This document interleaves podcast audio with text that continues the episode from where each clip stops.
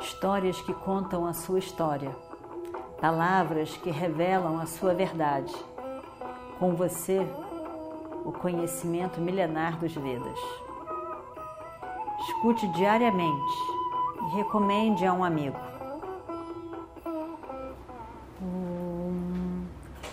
Vakratunda Mahakaya Surya Koti Samaprabha Nirvignam Kurume Deva Sarvakaryeshu Sarvada Continuando então a nossa história do Mahabharata.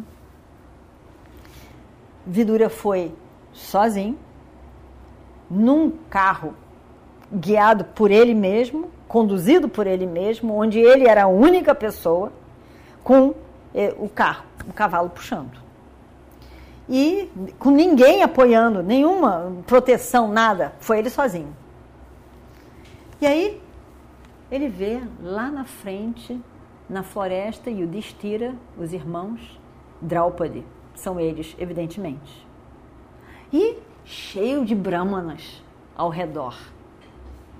Quando o Vidura vê isso tudo, o coração dele brilha. Realmente, essas são as pessoas que eu tenho prazer em estar. São essas pessoas que realmente sacodem o meu coração. Ele ficou feliz. E o Destira, vendo Vidura, também ficou muito feliz. Vidura, Vidura era uma pessoa muito querida para Yudhishthira. Os dois são muito dármicos, se identificavam completamente. Mas Yudhishthira diz: Ué, irmãos, eu não estou entendendo. O que aconteceu? Por que, que o tio Vidura está vindo? O que, será que aconteceu? Será que tem uma nova, um novo comando e instruções de Chacuni da gente jogar de novo? Será? Não, já ficou, coitado, atordoado duas vezes. Será que o tio vai pedir para a gente voltar para Hastinapura? Será que vão me pedir para jogar mais uma vez? E ele, coitado, realmente. Ou, ou será que já é uma ameaça de guerra por parte de Duryodhana? Será isso? Bom, se for isso, Bhima e Arjuna, vocês vão ficar felizes, porque é tudo que vocês querem. Bem, vamos ver o que, que vem daí. O tio está chegando. E o tio, já mais velho, chegou ali, sozinho, na floresta. E o Destira recebe todo o conforto, todo o carinho, recebe eles. E aí ficam esperando. E ele vai dizer por que, ele veio. E Vidura diz. Ele diz: houve um desentendimento de opiniões entre mim e o rei. E por fim, o rei me disse essas palavras: Você pode ir e ficar com quem você concorda, por quem você tem simpatia e concorda com as ideias. Eu não preciso mais de você, nem das suas ideias, nem do seu suporte, nem dos seus conselhos. E então, disse Bedura, eu vim, eu vim para você, ficar com você. E o Destira ficou feliz. Ficou feliz porque isso, em outras palavras, era uma declaração de amor por parte do tio. E ele fica muito feliz, ele gostava muito de Vidura. Sabia que Vidura gostava deles. E aí então eles ficaram juntos, se distraindo, conversando, por ali. Não deu muito tempo. O rei teve um outro treco e quer que Vidura vá lá estar com ele de novo. Ah, e Vidura foi embora mesmo? Aonde que foi Vidura? Eu preciso da companhia dele. Realmente, Vidura era uma pessoa muito boa e o rei era uma pessoa que tinha uma cabeça maquiavélica, ele pensava cada coisa. O ciúme, a inveja era tão grande nele, a competição era tão grande o, o, os olhos fechados para qualquer coisa que tivesse a ver com o filho dele, com Duryodhana. Era tamanho que ele, ele, com esse tipo de pensamento, ele não dava conta da mente dele. Ele só pensava isso. O tempo todo era isso. Medo que o filho não gostasse dele, medo de fazer alguma coisa desagradar o filho, medo que que o filho brigasse com ele, me, com ciúme, com inveja, com inveja dos pândavas porque tinham coisas e o filho dele não, e que o filho estava se lamentando e o filho não podia se lamentar, e só isso. E Vidura, de alguma maneira, mesmo que ele não concordasse, mas era um, um suporte, um, um alento, um, algo que aquietava, na verdade, aquietava o rei. Então, ele manda que, manda que Sanjaya vá lá. Sanjaya, vai lá. E traz Vidura de qualquer maneira. Faça com que ele volte. Eu não posso ficar sem ele.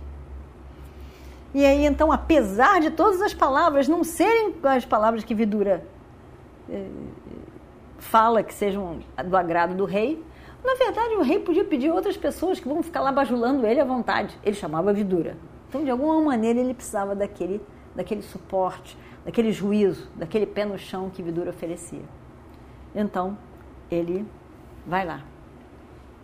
Ele pede que ele, ele manda que ele vá. Sanjaya vai até lá, vai rápido, fala com Vidura, diz isso tudo e convence Vidura a vir. Vidura também tinha um afeto ao irmão, sabia que de fato o irmão precisava dele, apesar de toda aquela loucura, o irmão precisava dele de fato.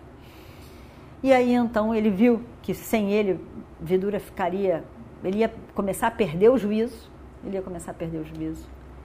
E aí então ele acha que ele deve ir. E mesmo sabendo de todos os erros, ele ainda resolve ir. E como o coração bom de Vidura, ele não consegue de maneira nenhuma ficar com raiva durante muito tempo. Então, ele vai, ele volta se despede dos pândavas e vai embora. Diz que o irmão precisa, ele vai embora. Aí, lá em Hastinapura, estava Duryodhana e todo o grupo de irmãos, os amigos, os suportes, né, os amigos, Karna em especial, Radheya, e os irmãos do Shasana, todos eles viram aquela história. Vidura sair. Vidura voltar. O que está acontecendo? Eles passaram, pararam lá e ficaram pensando: o que, que será que aconteceu? E Duryodhana disse: é, o papai, ele, ele cai nessa onda do Vidura. Incrível. Eu alerto ele, eu falo, mas não sei o que, que o tio Vidura tem, que acaba virando a cabeça dele. Realmente é, é um perigo isso. Não sei, não sei como é que isso acontece. Talvez o tio Vidura tenha convencido ele de que os pândalos são maravilhosos, que tem que devolver o reino para eles, de que isso, de que aquilo. Ele já estava louco. O que, que a gente vai fazer agora? O que, que a gente vai fazer agora? O Chacuni, que era o mais raposa, mais velho de todos, né? e tinha aquela mente de muito tempo, essa mente aprontando coisas contra contra toda a família, já é anterior ao nascimento de Duryodhana. Se divertindo. Ele ri. Duryodhana, às vezes, você parece uma criança mesmo. Imagina. Imagina se Yudhishthira, um homem bom, preocupado em ser correto, homem completamente comprometido com as suas palavras.